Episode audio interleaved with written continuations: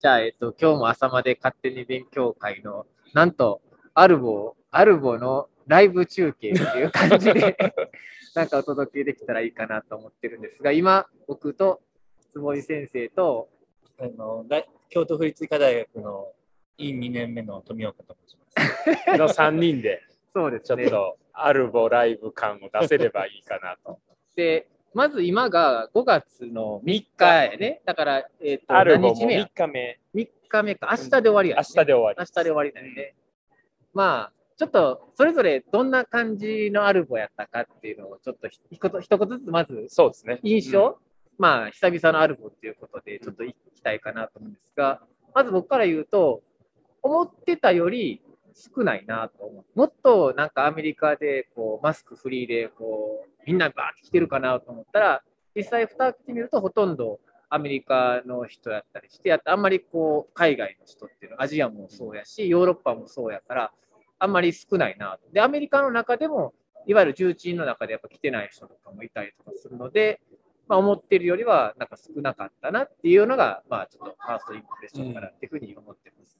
先生は。そうです。僕も、あの、結構、まあ、来てないっていうのと、あと結構みんなマスクしてるっていうああ、のに、そうやね。まあの、網膜系の学会だったら、もう全然してない。ハハグしまくりみたいな感じで、まあ、ちょっとやっぱりまたオミクロンがこう、はいボトムから少し上がってきてるじゃないですか、アメリカで。はいはなので、警戒してるのか、まあ、あとはインターナショナルから来て帰らなあかん人らがみんなマスクしてるのかっていうのは分かんないですけど、うんでも、ちょっとだからなんかあの、去年の、えー夏のレチナソサエティとか、うんこの間の2月のベイルミーティングとかの、うんなんかちょっと高揚感、うんというか、もうちょっと落ち着いた。感感じに感じるのと、やっぱりポスターもin-person とバーチャルが入り乱れてるから、ね。なんか歯抜けというか、うん抄録はあってもうん。ポスターがないとか、うんうんうんなんか結構その今までの記憶にある in-person の ARVO に比べたら、うん。ちょっとこじんまりとしてるような印象はありますけど、まあやっぱり in-person はいいなという感じで思ってます。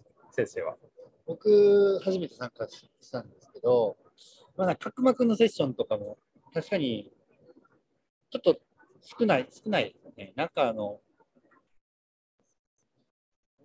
な半分ちょっと、多くても半分ちょっとぐらいしか人がいないので、確かに人が少ないなと思ったのと、あとは、なんかあの、有名な人、有名な人って、あのハーバードのリザリザとか、そういう人を、まあ、実際に顔見て、あ、こんな人なんやっていうのが、まうん。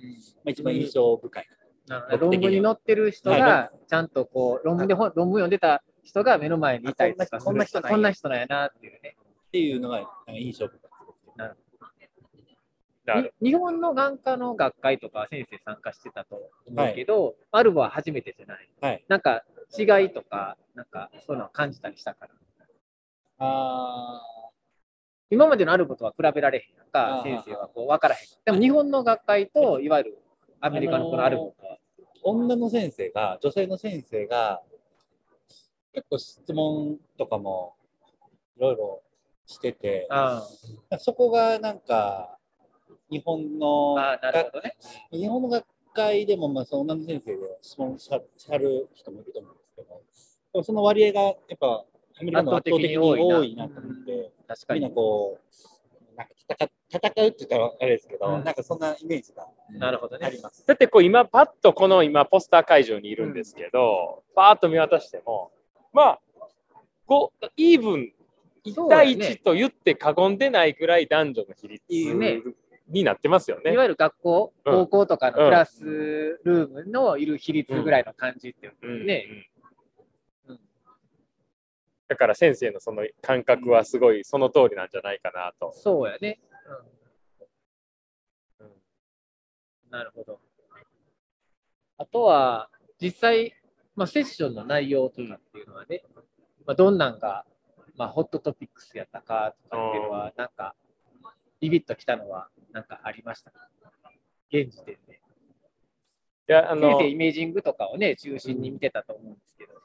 僕はやっぱりあの、まあ、正直言ってあんまりないんですけど、うんそれはやっぱり論文をかなり読んでるから、ねあのやっぱりもうその出てないものはあんま出せないじゃないですか。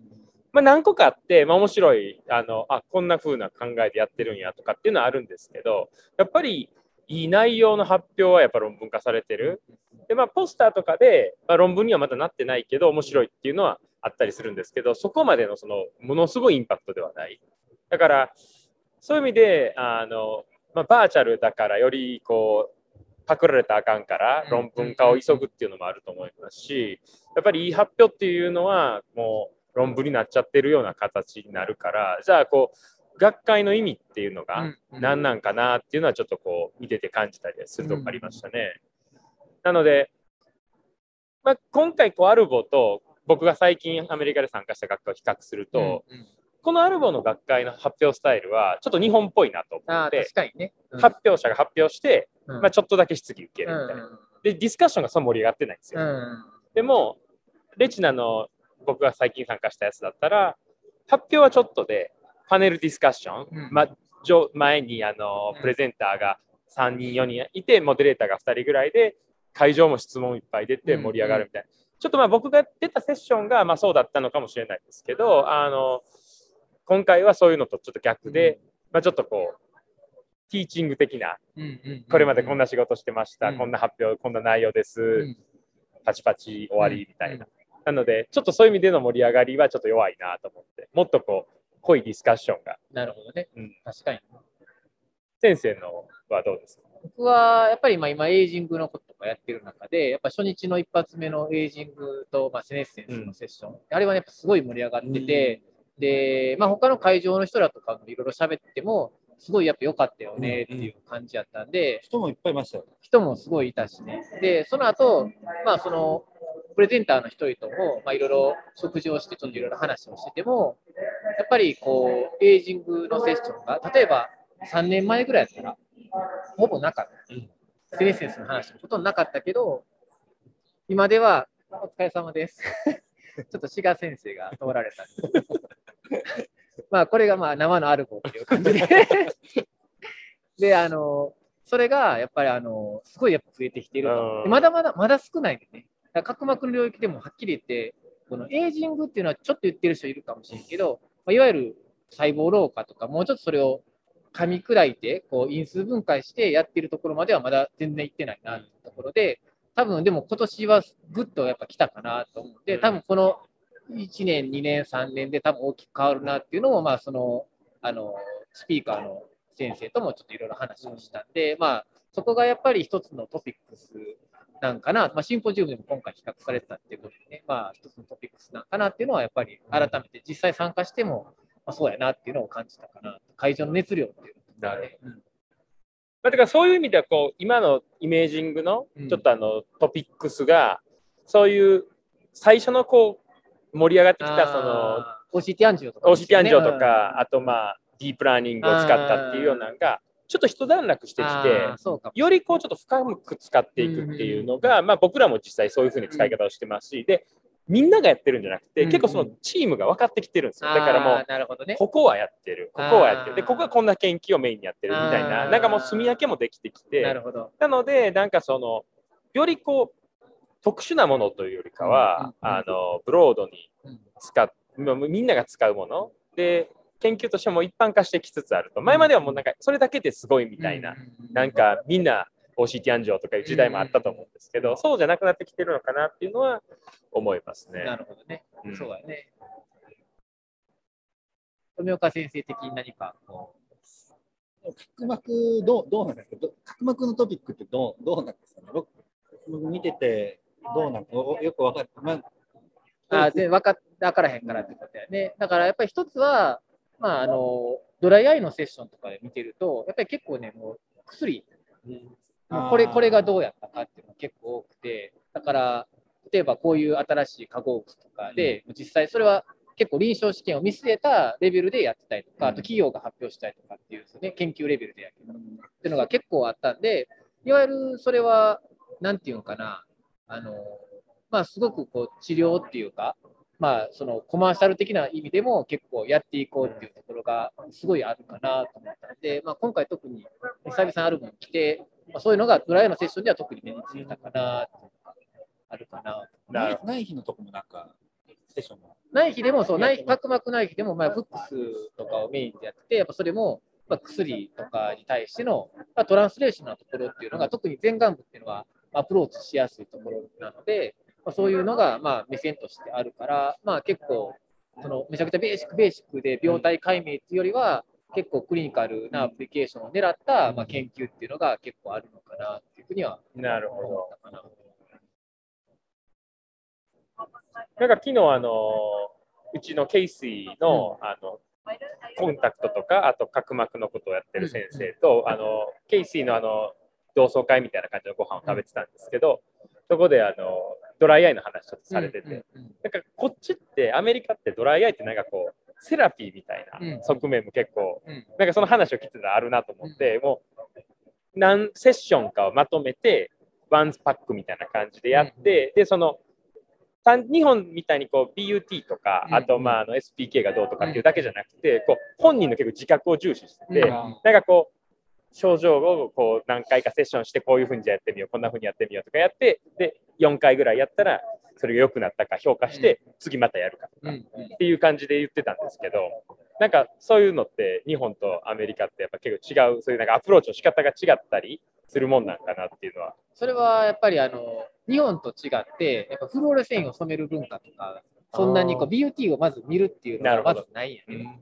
なんかで日本は今、ドライアイの診断基準で、BUT のみでもう診断ができるようになって、ね、新しく変わってなってるから、だからそういう意味ではこう、まあ、いわゆる横井先生とかの、ああいう類液動態の流れっていうのが、やっぱり日本ではかなり主流になってて、しかもアジアでも結構それは、やっぱり今までのその、あね、ドライアイのコミュニティの中でやっぱりすごく広まってきた。うんでそれはやっぱりね、何があれかってジクアスとムコスターが、まあ、その点眼薬として認可されてるわけです。でアメリカではちょっと違うよね、だから。それがいわゆる抗炎症剤としてやってる。だからアメリカでのドライアイって言ったら、やっぱ今日もすごくあったけど、あの免疫のセッションとかとやっぱりすごく絡んできて、結局、涙腺の、おまあ、免疫反応、免疫がいろいろ涙腺機能を落として、で、それが涙涙腺の涙液分泌減少型ドライブでとか、で逆にその涙腺に対してのその炎症に対してのアプローチとか、涙腺のその機能を上げるような点眼剤とかっていうのも今回あるので発表とかあるんだけど、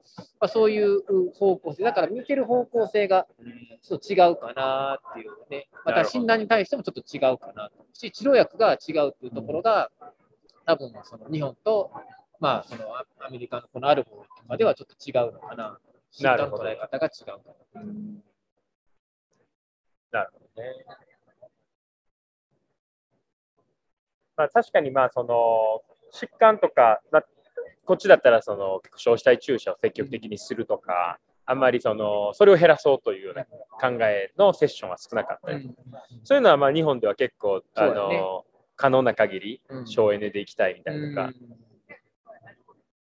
違いますよね、それは。だから、まあ、グラの話でもね、うん。あのまあ、日本は NTG 多くて、うん7割ぐらいね、緑内障の人の7割ぐらいは正常がん緑内障やけど、うんやっぱりね、普通は IOP 高くてっていうね、だから、あのまあ、モデル、緑内障モデルでもやっぱりその眼圧上昇モデルとかの話がやっぱり多かったりするかなっていう感じ。確かに。あ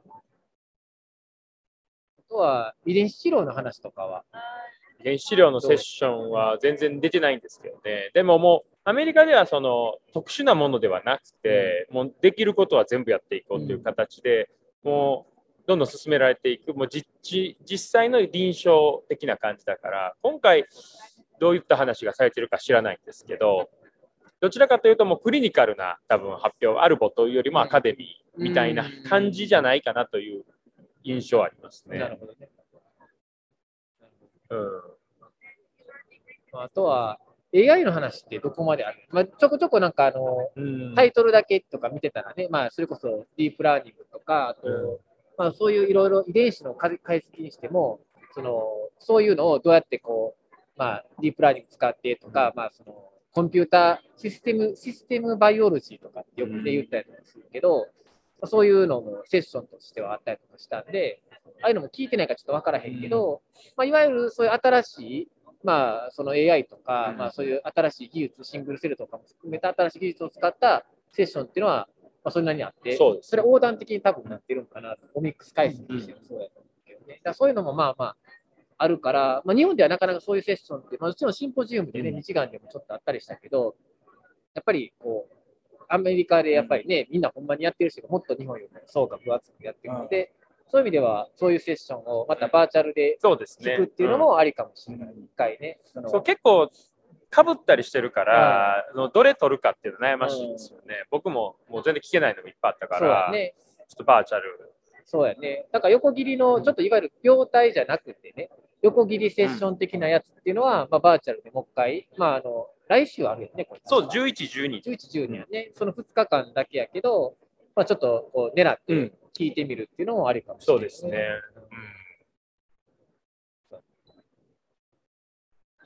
まあ、あとは、どうなんやろな、会場なとかう、んデンバーのまず天気、天気異常ですよね。ちょっと、めちゃめちゃ寒いですよね。いや、いやもう、おどう？いや僕だからね、この間3月に、うんあのベイルに来るためにデンバーに来た時は春だったんですよ。その時デンバーに来たいもんか。そうですあ。デンバーから、まあ、あの西の山奥に消えていったんです。コロラドには寄ってない。はいはいはいここには寄ってなくて、ただ空港はデンバー。でも晴天で、あわあ、もう春だなって、でもうだからや雪山もあ。春スノボだなみたいな感じだった。あ何これーなんか着いたずっ日雪でしたからね。ずっと曇っててとか、なんかな。朝も2度とか3度。そうやね。でも、あの、パンフレットね、アルバムパンフレット見たら、デンバーはサンディエゴよりも晴れの日多いって書いてるだからもう最高だよって書いてる、ねん。だからでもそれは事実なんかもしれん。いや、なんかだから言ってたのは、あの、オレゴンからうん。ポートランダーが退去してきたから、天気が悪くなってしまったとか言って、オレゴンも今年異常に雨が多くて、なんか俺も天気予報見てたら結構、ずっと雨オレゴン、あの辺、うん。ずっと雨やで、まだ。本当は4月はもう春なんですよ。でも、もうほぼ毎日雨で、あ、そうね。で、先週ようやくちょっと晴れたんですけど、ああの、こっちに来たらまた天気悪いしいや、ほんま、なんなんみたいな。まあ今日はね、ちょっと天気いいですけど。まだマシやけどね。うんいやいや、でもこれ天気うちに入らへんやろ。まあ、オレゴンからしたらオレゴンからしたら天気いいな、みたい 俺あの、サンフランシスコから来たから、なるほど。もう全然違うって、おいおいみたいいな。やー雲とか全然なかった。全くないしね。こっち朝とかなんか霧みたいな。うんそうやねいや、まあ、そうですよ、ね。ちょっとそれがね、なんか、こう天気もうちょっと良かったらええのにな。まあ、僕はだから、あの、今年は、こんだけ雨降ったから、オレゴンのワイルドファイヤーの心配だけはないなと。確かにね。うんそれはね、結構、去年、去年かな。一昨年一昨年はもうやばかったやばかったです一昨年家出れな家から出れないぐらい煙が。そうやねうん。会場は、アクセスはどう？あでもよいいですよね、うん僕、デンバー初めて来たんですけど、アルゴは。一番いいかもしれない、これまでの会場で。ーそうやね。まあ、初日はやっぱり結構迷うやん。あ地図見てもどっちがどっちかよう分からへんし、どこの部屋行ったらいいねんっていうのあるけど、まあ、慣れたらもうね、すぐ、まあ、そんな遠くないしね。そうですね、うんめっちゃ歩くっていうこともないし。それがいいですね。やっぱシカゴとかやったら、もうあほんまに足疲れるじゃないですか。確かにね。で空港あのホテルからなんかのバスの送迎で、もうあー一遍帰ったら二度と戻りたくないみたいあるある。な。うん、ここは、どこも結構近いじゃないですか。近い近いホテルが、そうねすぐ近くで。10分以内ぐらい大概みんな。であのダウンタウンの街もあの十分食べるとこいっぱいあるし、ねなんかわざわざ離れる必要もないから、ね、確かに確かに。そういう歩いて行ける範囲に行けるからね。すごいやりやすいデン感じ。バーが、また4年後か5年後ぐらいデンバーありましたねあ、そうなんですか。そうそうとか結構だからいいっすよね。確か、来年がニューオーリンズやんか。あれなんかあゴールデンウィークじゃないんですよそう、しかもゴールデンウィークじゃない、来年。いつ？4月23から27。日元とかと、いや、次の週ぐらいです。もしかしてそうあるかなあ次の週ぐらいかもしれない。はい、ジェームス。Yeah, I'm good. You having a good time? Yeah. We're not recording. Oh, really? talk. Yeah. Yeah. Yeah, you. あれは？あの、ジェームスって、Yeah, he's my friend. 会場レコード。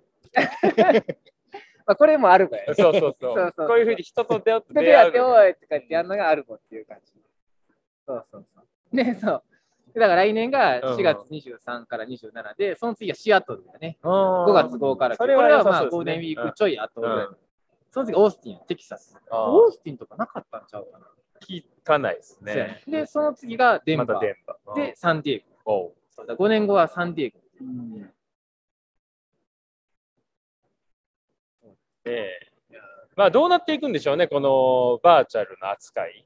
やめていいくんくか。アルボがどうしていくうかね。ん。どっちがいいと思う？難しいですね。難しいアルゴは、でもやっぱアルゴって、まあ、あのこの間も、昨日、ことついかも誰かと喋ったけど、やっぱネットワーキングする会って、あアメリカの人もやっぱ考えてて、で、まあ、俺らもおとついこう、アメリカの人とこう、とお話ししてて、ランチとか一緒に食べてた時に話したら、やっぱりこういうところで、グラントのね、特にあの R1 とかじゃなくて、U, U, U のね、U のなんていうかな、そのコラボレーション、日本で言ったらなんか A メド的な感じ、いろんな大学とコラボレーションとかして、例えば A レーズのやつとか、ああいうのいろんなやつのサンプル集めとか、を分担してやる研究の、まあ、言ったら打ち合わせをしたりする。で、そこでこんなことをして、こういうことでやって、あなたはじゃあサンプル担当、あなたはこの言ったらオミックス解析担当、あなたはじゃあこのなんかね、まあいろいろ組織見てとか、ね、患者集めてとかいろいろあって、でそういうのを多分いろいろ話し合ったりとかしてるね。で、そこでまたみんなが書くところ戻って、それぞれまたグラントを書いたりとかしながらやる。だからやっぱりそのアメリカのコラボレーションをうまく作っていくのが多分アルゴなんかなとか思ったんで、そういうふうにして多分アメリカ人の人は多分そういう感じの扱いなんやろなとか思ってね。まあなんかその、 ARVOって大きいじゃないですか。だからこう、ハイブリッドはありがたいなと思うんですよ。まあ、今回さっきのね、その全部聞けないっていうのうんを聞きにもいけるっていうので、だからまあ、こじんまりとした学会、まあその網膜だけのやつとかだったら、もう in-person でもいい気はしますね。確かにね。うん。ただまあ、発表者はやっぱり原則来てほしいかな、みたいな。そうやね。やっぱり先生とか見たりしたその発表者がオンラインの人とか。いました。うんで、やっぱりちょっとなんか質問とかもうん難しいよね、そうですねいろいろね。やっぱ会場の雰囲気もちょっと伝わらへんし、うんうん俺らはいる側で、向こうの先生にまた一回聞いてみたいなと思って、そのオンラインでこううん発表した先生に聞いてみたいなと思うんだけど、まあ、こっちからしてもやっぱりちょっとこう、うまくこう、なんか質問とか、お互いの声が聞こえにくいとか、いろいろあったりとかするから、やっぱり in-person で、トークやったら in-person で来てうん喋った方がやっぱりより伝わるし、そうですね。いいかなとは思う。そうやね。あとは、多分一日短くなってるんでね、これ。ああ、そうですね。アルバムだから、今回は結構朝早くから、うん結構7時半ぐらいまでやってるね。それが多分いつもにないところかなと思うけど、これはどうも短くなっまあ、長くなったんやけど、一日が。まあ、結構こういうスケジューリングは多いなとは思いますけど、ただ、7時半はやや遅いですよね。結構ね、うん。うん。もうディナー、ディナータイムが、うん。うん5時半ぐらいには、なん。か、いやいいよねそれこそネットワーキングだから、結構終わった後にその誰かとご飯行ったりするじゃないですか。するねうんそれが始まるのが遅いから、ね終わるのも遅くて、うんなんかそれはちょっと嫌ですね。そうやね。あと、ポスターも普通やったら2回ぐらい発表なかったっけ？あ、2回やりましたね。?2 回あったよね、うん確か。うんうんなんか、午前と午後午後とか、ね。でも今回入れ替え制でそ毎日変えて、うんもうだだ会場がそもそも狭いですう、よね。狭いからね。ここだから、前はそのポスターが2回も発表あって、うん。その間、だから言ったらずっとネットワーキングできる。だから歩きながら大体同じような分野の人と同じようなところをうろうろしてるんで、そこで立ち話したりとかして、じゃあちょっとなんか飯行こうかとかいう話が結構できたんやけど、ちょっとそれがなあ、なんかないなーっていうところがあって、なんかそこがちょっといつもとちょっと違うなと感じまあでも、トータルで見ればね、やっぱり in-person の学会はいいなっていう感じです、まあそうやね。そうやね。うん